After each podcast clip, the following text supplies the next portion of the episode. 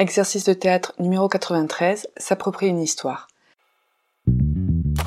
Théâtre à emporter est un podcast où je propose des exercices de théâtre à ceux qui l'enseignent, mais aussi tout autre enseignant, éducateur, coach et parents. Des exercices pour tous les âges qui permettent d'apprendre et travailler sur soi d'une façon ludique. Et je vous ferai part de mon expérience, de ce que chaque activité a apporté à mes cours et à mes élèves et quelques anecdotes. Levez de rideau.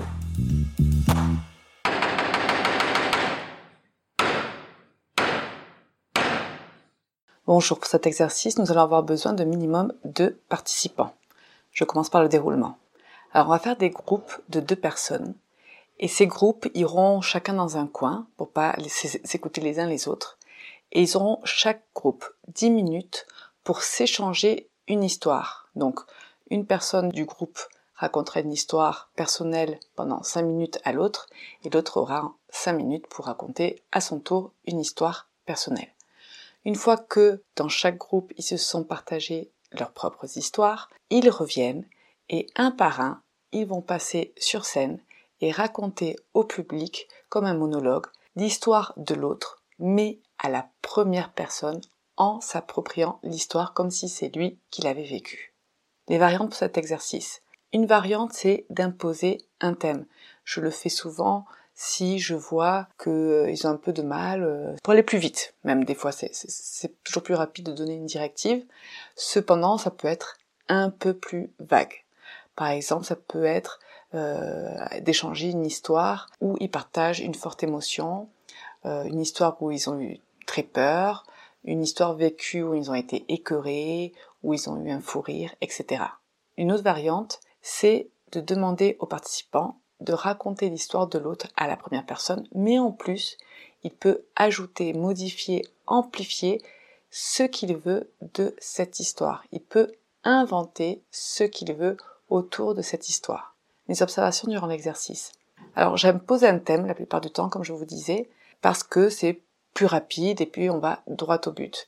Ça peut être un thème assez précis, mais par exemple, une fois j'ai eu une grande surprise en disant raconter une histoire personnelle où vous avez vécu un moment fort, une émotion forte dans votre vie. J'avais pas donné plus de précision que ça, et du coup ça m'a permis de voir quelles histoires ils choisissaient, qu'est-ce qu'ils comprenaient eux par une émotion forte.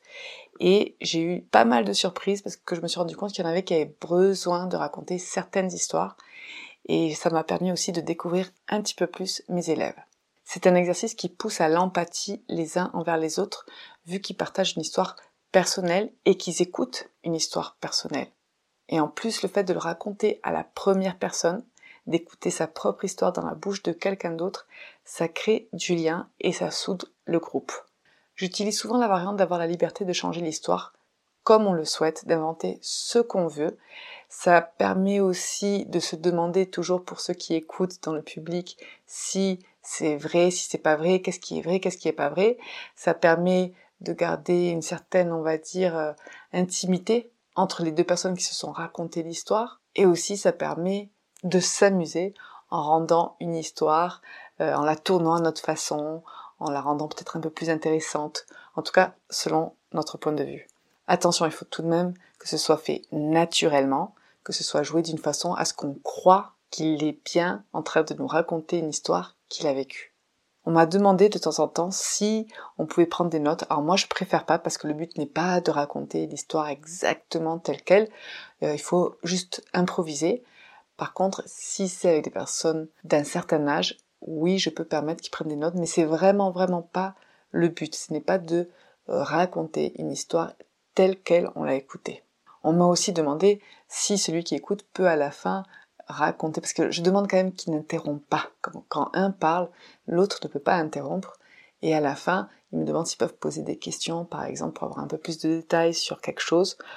Moi, je préfère pas, encore une fois, autant qu'il invente. Et puis peut-être que la personne qui raconte n'a pas envie de donner tous les détails. Donc, je préfère dire, vous racontez une histoire pendant 5 minutes maximum, une histoire personnelle, sans être interrompu, et puis après l'autre personne jouera avec cette histoire. Attention, bien préciser que la personne qui raconte une histoire à son coéquipier doit développer une narrative avec des personnages, des situations, où est-ce qu'ils étaient, qu'est-ce qui s'est passé. Pas uniquement dire oui, euh, la plus grande peur de ma vie, ça a été euh, quand je suis tombée au ski. Point. Non, raconter, je suis partie au ski, vraiment donner toute une narrative. Il faut que l'histoire racontée dure entre, on va dire, 2-3 minutes et 5 minutes. Donc ne pas hésiter à donner des détails sans ennuyer pour autant. Les mots-clés pour cet exercice sont l'écoute, l'incarnation et raconter une histoire. C'est tout pour cet exercice et moi je vous dis à bientôt.